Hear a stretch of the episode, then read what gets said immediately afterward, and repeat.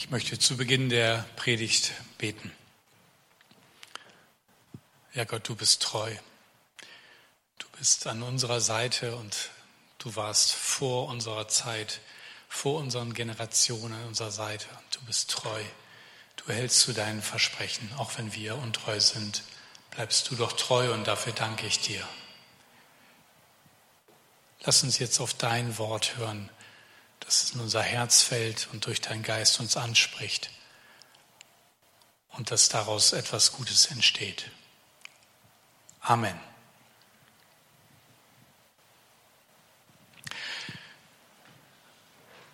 Ein Bergsteiger ist abgerutscht und hängt an so einer Felsspalte und ruft verzweifelt, Gott, rette mich. Zu seinem eigenen Erstaunen kommt tatsächlich eine Antwort von oben. Okay, ich rette dich. Lass einfach los. Ich fange dich auf. Vertraue mir. Nach einer kurzen Bedenkpause ruft der Bergsteiger, ist da sonst noch jemand da oben? Im gewissen Sinne ist äh, dieser kleine Witz schon eine inhaltliche Zusammenfassung dessen, was uns heute in unserem Predigtext begegnet. Es geht um Vertrauen, es geht darum, worauf wir vertrauen und ob wir uns trauen zu vertrauen. Und es geht um Sicherheit kontra Risiko. Es geht um alles gewinnen oder alles verlieren und darum, dass alles Verlieren manchmal alles Gewinnen bedeutet. Genug der Andeutung hinein in unseren Text aus Markus 10, Vers 17 bis 27. Als er, also Jesus, weiterziehen wollte, lief ein Mann auf Jesus zu, kniete vor ihm nieder und fragte, Guter Lehrer, was soll ich tun, um das ewige Leben zu bekommen? Warum nennst du mich gut? fragte Jesus. Nur Gott allein ist gut. Aber du kennst doch die Gebote. Du sollst nicht töten, du sollst nicht Ehe brechen, du sollst nicht stehlen, du sollst keine Falschaussage machen, du sollst nicht betrügen. Ehre deinen Vater und deine Mutter. Lehrer, erwiderte der Mann, All diese Gebote habe ich seit meiner Kindheit gehalten. Da sah Jesus den Mann voller Liebe an. Eins fehlt dir noch, sagte er zu ihm. Geh und verkaufe alles, was du hast. Und gib das Geld den Armen. Dann wirst du einen Schatz im Himmel haben. Danach komm und folge mir nach. Als er das hörte, verdüsterte sich das Gesicht des Mannes und er ging traurig fort, denn er war sehr reich. Jesus sah alle, die dabei standen, an und sagte dann zu seinen Jüngern, wie schwer ist es doch für einen Menschen, für Menschen, die reich sind, ins Reich Gottes zu kommen. Darüber waren sie erstaunt, aber Jesus wiederholte, meine lieben Kinder, es ist sehr schwer, ins Reich Gottes zu kommen. Eher geht ein Kamel durch ein Nadelöhr, als dass ein Reicher ins Reich Gottes kommt. Die Jünger waren bestürzt. Wer kann dann überhaupt gerettet werden? fragten sie. Jesus sah sie aufmerksam an und sagte, menschlich gesehen ist es unmöglich aber nicht für Gott. Bei Gott ist alles möglich. Was für ein schöner Schlusssatz eines Predigtabschnitts. Wir haben am letzten Sonntag die Begebenheit vorher gehört und das ist so gefühlt irgendwie ein anderes Thema, aber es gehört ganz, ganz eng zusammen. Vorher war nämlich diese Begebenheit, wo die Eltern ihre Kinder zu Jesus bringen mit dem Wunsch, dass er sie segnet und die Jünger fanden das irgendwie nicht so wichtig und haben die Kinder weggetrieben. Und Jesus greift dann ein und sagt, hey, lass das mit den Kindern wegtreiben.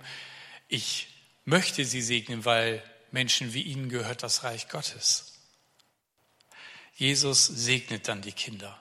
Und dann geht es direkt über in das, was wir heute gehört haben, nämlich als Jesus alle Kinder gesegnet hatte, da wollte er weiterziehen und dieser Mann kommt angelaufen. Es ist sogar gut möglich, dass er aus einer gewissen Entfernung diese Begebenheit sogar gesehen hat und vielleicht sogar gehört hatte, was Jesus da gesagt hatte, nämlich, dass Kindern das Reich Gottes gehört. Und das Reich Gottes, vielleicht hatte er den Begriff so schon gehört oder auch nicht, auf jeden Fall war in ihm die Sehnsucht nach ewigem Leben. Und so ergreift er die Gelegenheit und geht auf Jesus zu. Und jetzt möchte ich nochmal an den, die Aussage vom letzten Sonntag erinnern, an das Zitat von dem Theologen Klaus Berger, der gesagt hat, die Aufforderung, wie Kinder zu werden, ist die kürzeste Formulierung für die Forderung auf Ansehen, Macht, Reichtum und Sicherheiten zu verzichten. So, und wenn wir diese Formulierung im Ohr haben, dann wird es spannend, was in unserer Geschichte passiert. Jesus hat also gerade gesagt, wenn ihr werdet wie die Kinder, dann ist es leicht, in Gottes Reich zu kommen. Und Kinder haben in der Regel noch nichts oder wenig, was sie ihr Eigentum nennen, ihren Besitz. Sie haben einfach nur ihr kindliches Vertrauen. Und das stellt Jesus als vorbildlich hin. Und jetzt kommt da ein Mann, der ist sehr reich und der will auch dabei sein. Der möchte auch dazu gehören. Und er spricht ihn an, wohl um seine Aufmerksamkeit zu bekommen und ihm gleich vielleicht so ein bisschen zu schmeicheln mit guter Lehrer. Guter Lehrer, was soll ich tun, um das ewige Leben zu bekommen? Und Jesus ist erstmal gar nicht so geschmeichelt davon, sondern korrigiert gleich das, was er ihm sagt und sagt, hey, äh, nur Gott allein ist gut. Was redest du da? Und uns verwundert das vielleicht so ein bisschen, weil wir würden sagen, hey, wo ist denn das hier gästefreundlich? Ja, da kommt jemand und äh, rennt zu Jesus. Hurra, würden wir sagen. Erstmal einen Kaffee und schön, dass du da bist. Wie heißt du denn? Bist du geimpft? Nein, sowas würden wir natürlich nie machen. Und Jesus irgendwie gästesensibel war wohl noch kein Wort, das ins Hebräische übersetzt war. Er sagt ihm, weißt du, das, was du da sagst, ist zwar nett gemeint, aber ich muss da gerade mal einhaken, weil kein Mensch ist gut, auch kein Lehrer der Schrift, nur Gott allein ist gut. Und damit sagt Jesus was sehr krasses, nämlich, dass die Grundlage des dann viel später aufkommenden Humanismus, der heute recht weit verbreitet ist, nämlich dass der Mensch im Kern gut ist, leider nicht stimmt, um es freundlich zu formulieren. Kein Mensch ist gut. Und natürlich sagt er indirekt auch noch ein bisschen mehr, aber das konnte weder der reiche Mann ahnen, äh, noch jeder, der den Text zum ersten Mal vielleicht liest. Nämlich, kein Mensch ist gut, aber wenn er der Mensch gewordene Gott ist, dann ist er gut. Also man könnte allein über diese Formulierung und was das alles bedeutet schon eine kleine Predigt machen. Aber es geht in unserem Text weiter. Und Jesus weist ihn erstmal hin auf die Gebote. Mensch, du kennst dich doch sicher aus. Wie sieht das denn mit den Geboten aus? Und er zählt so einige auf. Und interessanterweise so die hinteren Gebote, wo das um das Verhältnis zu unserem Nächsten geht. Nicht das allererste, was man ja vielleicht als wichtiges oder als das wichtigste Gebot, auf das Jesus schon oft gefragt wurde, hingewiesen wurde, nämlich, ich bin der Herr dein Gott, du sollst keine anderen Götter neben mir haben. Er nimmt erst einmal die anderen. Und da sagt der junge Mann, hey, die habe ich alle von meiner Jugend auf befolgt. Ja? Und jetzt könnte man sagen, ja, jetzt, jetzt kommt Jesus und setzt bestimmt noch einen oben drauf. Aber jetzt kommt ja so ein schöner kleiner Zwischensatz und den finde ich sehr bedeutsam. In Vers 21 heißt es, da sah Jesus den Mann voller Liebe an. Ja. Wir erleben im Lauf der Geschichte, dass Jesus auf den Punkt hinaus will. Und da ist dieser Mann noch nicht. Das weiß Jesus auch bevor er Luft holt und das sagt. Aber schon mit dem, was der Mann über sich berichtet, sieht Jesus ihn voller Liebe an. Ich weiß nicht, wie du heute hier bist, aber vielleicht ahnst du oder weißt du auch ganz sicher, dass du nicht perfekt bist. Dass es da Dinge in deinem Leben gibt, wo Gott wahrscheinlich sagen würde, oh, wie soll ich sagen? Wir müssen mal miteinander reden. Ich weiß nicht, ob ihr dieses schöne Plakat schon mal irgendwo gesehen habt. Gott. Und trotzdem, trotzdem sieht dich Jesus mit Liebe an. Weil du hier bist oder weil du am Livestream bist, weil es dir nicht egal ist, was Gott zu deinem Leben sagt, über dein Leben denkt. Weil du dich fragst, ist das alles? Oder kann es noch mehr geben in meinem Leben? Und hat das was mit Gott zu tun? Kann ich etwas von ihm empfangen, was ich aus mir heraus nicht rausfinde? Und darum sieht dich Jesus mit Liebe an. Und er freut sich, dass du hier bist, dass du zuhörst. Weil er die Erwartung in deinem Herzen spürt, von ihm etwas zu empfangen, was du noch nicht hast. Und deswegen, Jesus sieht ihn mit Liebe an. Jesus freut sich über ihn und er freut sich auch über dich. Der Mann hat die Gebote gehalten. Das ist schon wahrscheinlich deutlich mehr als viele andere um ihn herum getan haben, vielleicht inklusive sogar der Jünger. Aber Jesus will noch einen Schritt weitergehen. Er will an das Herz des Menschen, des Mannes hinan. Und deswegen sagt er, eins fehlt dir noch. Geh hin und verkaufe alles, was du hast und gib das Geld den Armen, dann wirst du einen Schatz im Himmel haben und danach komm und folge mir nach. Wow, Jesus ruft ihn in die Nachfolge. Hammer. Wir haben viele Begebenheiten im Neuen Testament, wo Jesus auf Leute zugeht und sagt, komm, folge mir nach. Und die lassen alles stehen und liegen und gehen mit. Wir haben auch Situationen, wo Leute von sich auf die Idee kommen, dass es eine super Idee wäre, mit Jesus zu gehen. Und sagt Jesus, hm, hast du schon mal ein bisschen länger darüber nachgedacht, was das bedeutet? Und hier kommt jemand auf ihn zu mit einer Frage, die sein Herz bewegt. Und Jesus ruft ihn in die Nachfolge mit einer kleinen Challenge vorweg. Ich gebe zu, die ist nicht so ganz klein. Geh und verkaufe alles, was du hast und gib das Geld den Armen und dann wirst du einen Schatz im Himmel haben. Und die Frage ist, welchen Teil des Satzes hat der Mann gehört? Den ersten Teil, geh und verkaufe alles, was du hast und gib das Geld den Armen? Oder den zweiten Teil, dann wirst du einen Schatz im Himmel haben. Die Geschichte zeigt ziemlich doll, dass der erste Teil das ist, was den Mann beschäftigt. Dabei ist der zweite doch die Erfüllung dessen, was er gefragt hat. Ein Schatz im Himmel. Ja, bitte, wenn hier Fachkundige unter uns sind, die sich mit Geldwirtschaft auskennen und Geldanlage oder irgend sowas. Bitte nennt mir doch eine Möglichkeit, die hundertprozentig sicher ist. Also wo man garantiert Zinsen gekriegt, und zwar möglichst so 100 Prozent, und die auch auf lange Frist, also nicht nur auf 10, 20, sondern vielleicht auf 1000 Jahre sicher ist. Ich vermute, das steht in keiner Geschäftsbedingung irgendeiner Bank. Da gibt's immer Laufzeiten und so weiter.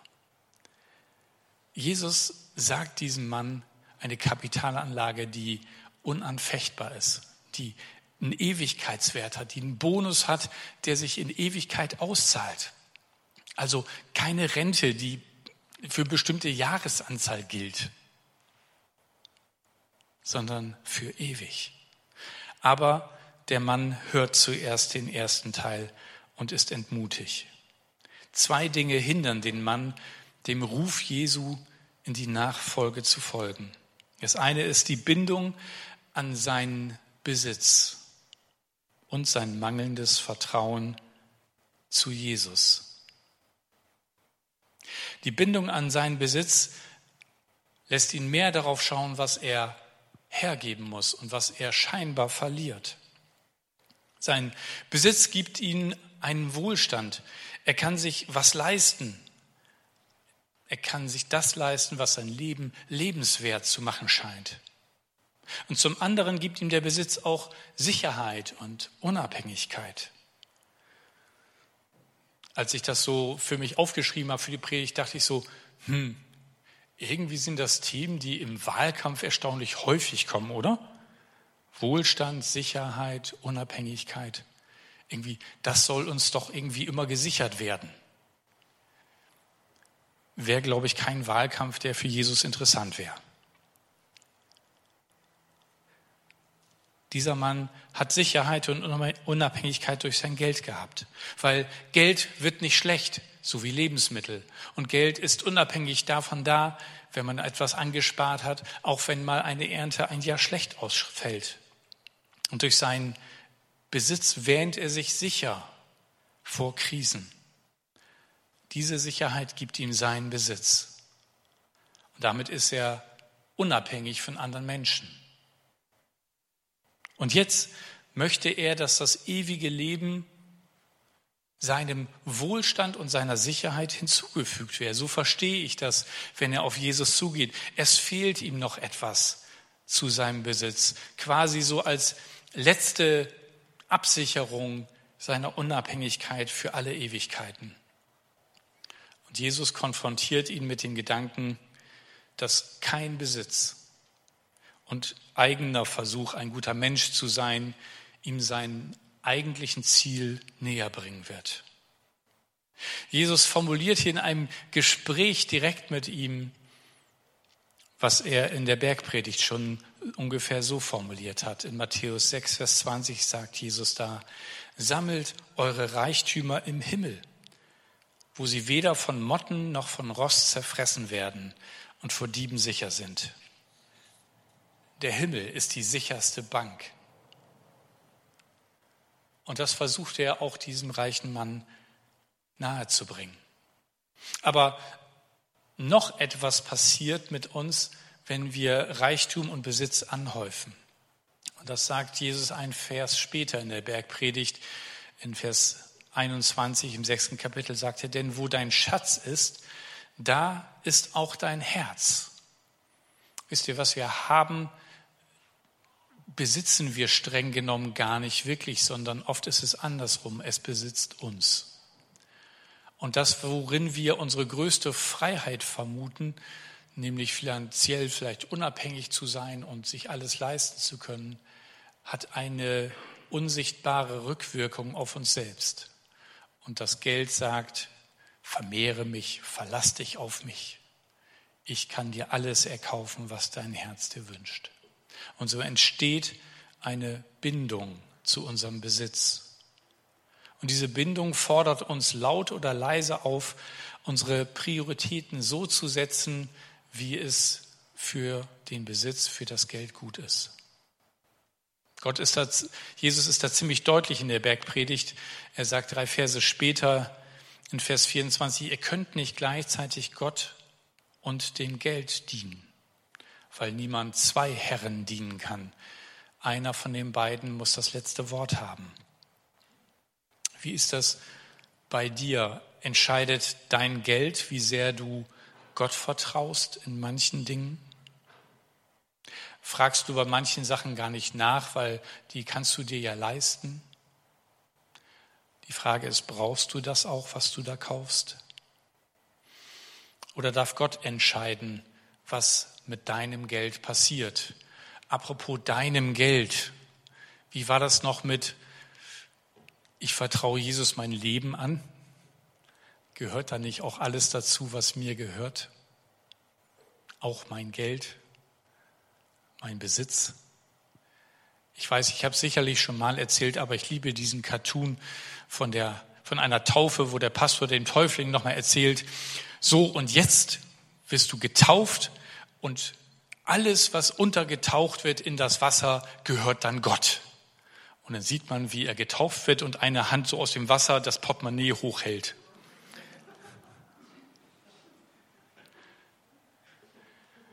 Wie ist das? Wie ist das mit dem, was du hast und was du besitzt? Hat Gott da ein Vetorecht. Darf er sagen, du, ähm, dafür lohnt es sich gar nicht, das auszugeben. Und das Schlimme ist immer noch, dass wir denken, dass Gott uns etwas vorenthalten will. Jetzt darf ich nicht mal über mein Geld bestimmen. Na toll. Noch ein Grund mehr, vielleicht doch nicht ganze Sache mit Gott zu machen. Nee, es ist anders. Er weiß noch besser als du, falls du dir das vorstellen kannst, was für dich gut ist. Und er weiß, auf welche Weise dich Dinge und Besitz mehr an sich binden können und dich ablenken von den wesentlichen und wichtigen Dingen. Und ich denke, da hat Corona dazu beigetragen, dass wir stärker noch merken, was ist eigentlich wichtig im Leben? Wie wichtig sind Beziehungen? Wie wichtig sind Menschen, die an mich denken, die mich durchtragen in dieser Zeit? Wie wichtig ist Gott, der mir sagt, ich bin bei dir, ich trage dich, egal was passiert. Das ist doch mit Geld nicht zu bezahlen und das ist auch mit Geld nicht zu bekommen. Und weil Gott das weiß, möchte er uns helfen, die Prioritäten richtig zu setzen und auf ihn mehr zu vertrauen als auf das, was wir besitzen. Übrigens ein kleiner Tipp, die Macht des Geldes über euer Denken und über euer Verhalten könnt ihr am leichtesten brechen, wenn ihr das Geld einfach weggebt. Geld hat die Eigenschaft, irgendwie leise uns zuzuflüstern, nein, behalt mich. Bloß nichts verschenken. Da könntest du doch das und das für kaufen. Brecht einfach die Macht dieser leisen Gedanken und gebt's vorsätzlich weg. Vielleicht auch einfach mal doppelt so viel, wie euer erster Impuls war. Thomas, die Kollektenansage kommt später, ne? Okay, gut. Der reiche Mann geht traurig weg, weil er auf das schaut, was er loslassen muss und nicht auf das, was er gewinnt. Er erkennt nicht, dass er ganz nahe dran war, das, was er gesucht hat und warum er sich überhaupt an Jesus gewandt hat, nämlich das ewige Leben zu bekommen und zu gewinnen. Denn Jesus nachfolgen ist das ewige Leben. Wie ich darauf komme? Weil Jesus das selber gesagt hat. Und zwar im Johannesevangelium im 17. Kapitel, als er mit seinem Vater betet, bevor der Leidensweg für ihn beginnt. Da heißt es im Vers 3, das ist aber das ewige Leben, dass sie dich, der du allein wahrer Gott bist und den du gesandt hast, Jesus Christus, erkennen. Mit anderen Worten, wenn dieser reiche Mann mit Jesus mitgegangen wäre, hätte er Jesus mehr und mehr kennengelernt. Und genau das, was Jesus hier gebetet hat, wäre passiert. Er hätte erkannt, dass in Christus alles verborgen ist, alle Schätze der Reichheit, der Weisheit und, und der Erkenntnis und ewiges Leben bei ihm zu finden ist, weil er das Leben ist. Wie Jesus das in Johannes 14,6 sagt, ich bin der Weg, ich bin die Wahrheit, ich bin das Leben. Such doch nicht woanders nach Leben, du findest es bei mir. Und ich bin das Leben, das den Tod besiegt. Da lag sein Tod und seine Auferstehung noch vor ihm. Jetzt wissen wir es sicher, er hat den Tod besiegt. Und als dieser Mann traurig weggeht, schaut Jesus ihm nach, wahrscheinlich mit derselben Liebe und auch ein bisschen traurig, aber er holt ihn nicht zurück, weil er weiß, dass manche schwere Fragen Zeit brauchen. Und er sagt, zu seinen Jüngern und das hören auch die Leute, die umherstehen, wie schwer ist es doch für Menschen, die reich sind, ins Reich Gottes zu kommen. Eher geht ein Kamel durch ein Nadelöhr, als dass ein Reicher ins Reich Gottes kommt. Also knifflige Aufgabe. Und es ist tatsächlich so ein Nadelöhr gemeint, wie es von einer Nadel da ist. Manche haben auch gesagt, naja, vielleicht ist ja auch dieses enge Tor in der Stadtmauer von Jerusalem gemeint. Nee, Sprichwörter leben immer davon, dass etwas klar ausgedrückt wird. Und das ist ziemlich deutlich, dass das nicht funktioniert. Das ahnt auch schon das Kamel hier auf dem Bild. Ja, man könnte auch sagen, er wird Arminia als Tabellenerster die Bundesliga-Saison abschließen, als dass ein Reicher ins Himmelreich kommt. Ja, das ist nicht unmöglich, will Jesus damit sagen. Ja, auch für Bielefeld nicht. Aber alle, die hier sind, wissen, ist doch recht unwahrscheinlich. Obwohl ich habe eine Tabelle in Erinnerung, da war Bielefeld am Platz eins. Das war vor der Saison, weil wir mit A anfangen, Arminia Bielefeld. Da haben alle null Punkte und sind alphabetisch sortiert. Aber ich glaube, das zählt nicht. Und die Leute sind entsetzt, als er das sagt und fragen, wie kann das denn sein, dass überhaupt einer, ein Reicher ins Reich Gottes kommt? Und Jesus sagt, menschlich gesehen ist es unmöglich, aber nicht für Gott, weil bei Gott ist alles möglich. Er kann auch diese starke Bindung zum Geld durchtrennen. Und das würde Freiheit bedeuten und nicht Verlust. Und ich möchte das ganz persönlich werden lassen. Was hält dich ab, Gott ganz zu vertrauen? Und das kann Geld und Besitz sein, aber das muss das gar nicht sein. Es kann auch Misstrauen sein. Nicht mal Misstrauen, dass du absichtlich gegen Gott hegst, aber du hast so deine Erfahrung gemacht mit dem Leben, mit schwierigen Zeiten, wo du dich gefragt hast, wo ist Gott denn eigentlich? Kann ein Gott der Liebe so etwas zulassen? Vielleicht sogar mit anderen Menschen, die sich Christen genannt haben und die dich enttäuscht haben. Und du fragst dich, naja, wenn die schon so sind, wie wird denn erst hier Gott sein? Oder vielleicht ist es Unsicherheit, die dich abhält, ihm ganz zu vertrauen. Hier ist der reiche Mann herausgefordert, Jesu Worten mehr Vertrauen zu schenken, dass es auf eine Art und Weise wahr ist, was Jesus da ihm sagt, wie er es sich nicht vorstellen kann. Möchtest du lieber an deinen bisherigen Sicherheiten sein, sie auch noch so gering festhalten? Was hält dich ab? Oder sind es deine Überzeugungen, dass du denkst, hey, das kann doch alles gar nicht so wahr sein, wie mir das erzählt wurde. Ich liebe eine, ein Zeugnis in einem Teil des Alpha-Kurs, erzählt ein Forscher, der in der Gentechnik äh, geforscht hat und da auch sehr weit gekommen ist und wie er seinen Weg zum Glauben gefunden hat. Und er ist unreligiös aufgewachsen, Wissenschaftler geworden und dann kam irgendwann der praktische Teil seines Studiums. Er musste ins Krankenhaus mit echten Menschen äh, zu tun haben. Und da war so eine ältere Dame, die hatte er irgendwie ans Herz geschlossen. Ähm, und er war mit ihr im Gespräch und sie erzählte ihm dann, wie sie zu ihrem Glauben an ihren Gott gefunden hatte und wie er sie durchträgt, auch in dieser schwierigen Zeit mit ihrer Herzen, das so schwach geworden ist. Und als sie so fertig war mit ihrer kleinen Geschichte, schaute sie ihm tief in die Augen und fragte ihn, und woran glauben Sie? Und in dem Moment wurde ihm bewusst, dass er die wichtigste Frage, nämlich gibt es einen Gott oder gibt es ihn nicht, für sich schon längst beantwortet hatte. Und zwar ohne sich um die Fakten zu kümmern. Und er wollte Wissenschaftler sein. Und dann hat er gedacht, das muss ich nachholen. Und ist zu einem Pastor gegangen, der ihm weiterhelfen konnte und der ihm ein Buch von C.S. Lewis in die Hand gedrückt hat.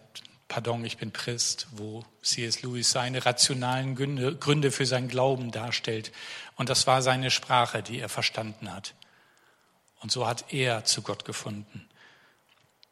Vielleicht geht es dir ähnlich und du denkst, das ist doch alles unlogisch.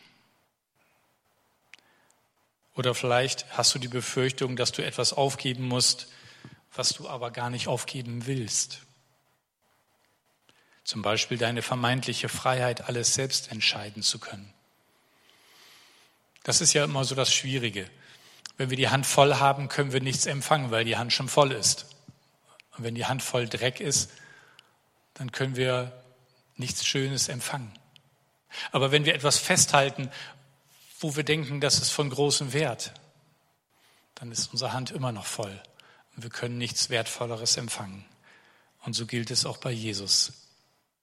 Er möchte uns ewiges Leben schenken. Liebe, Freude, Frieden für unser Leben.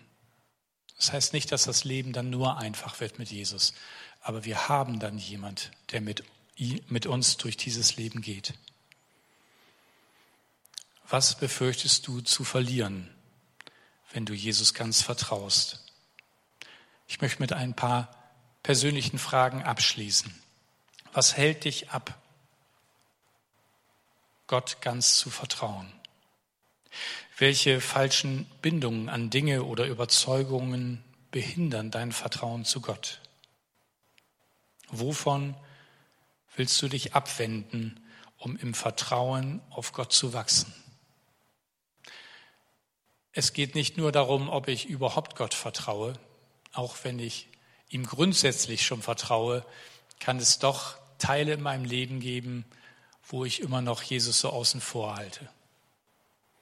Ja, Jesus kann gerne in den Flur und auch in das schöne Wohnzimmer meines Lebenshauses kommen, aber mein Hobbykeller gehört mir. Da hat er nichts zu suchen. Weißt du, Jesus macht uns frei und wen der Sohn frei macht, der ist wirklich frei.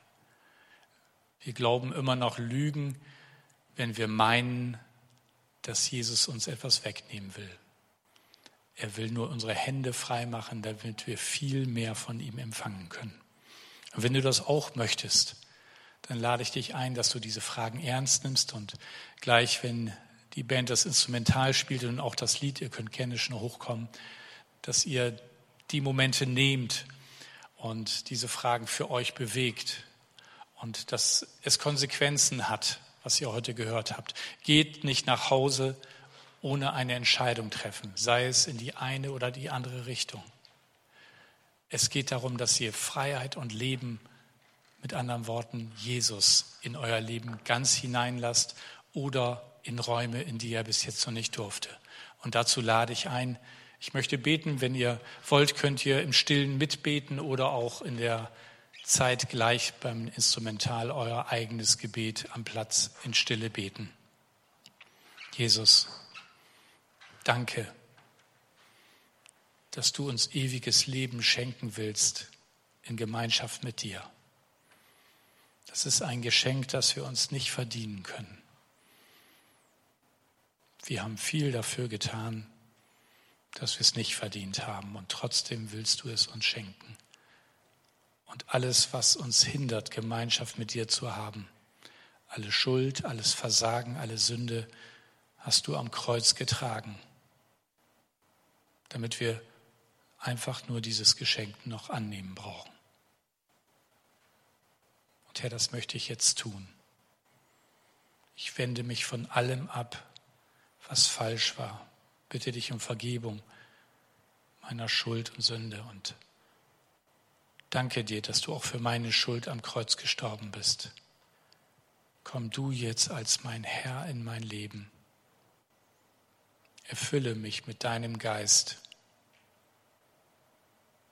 und lass mich in Freude mit dir mein Leben leben. Danke für deine Liebe. Danke für deine Treue. Amen.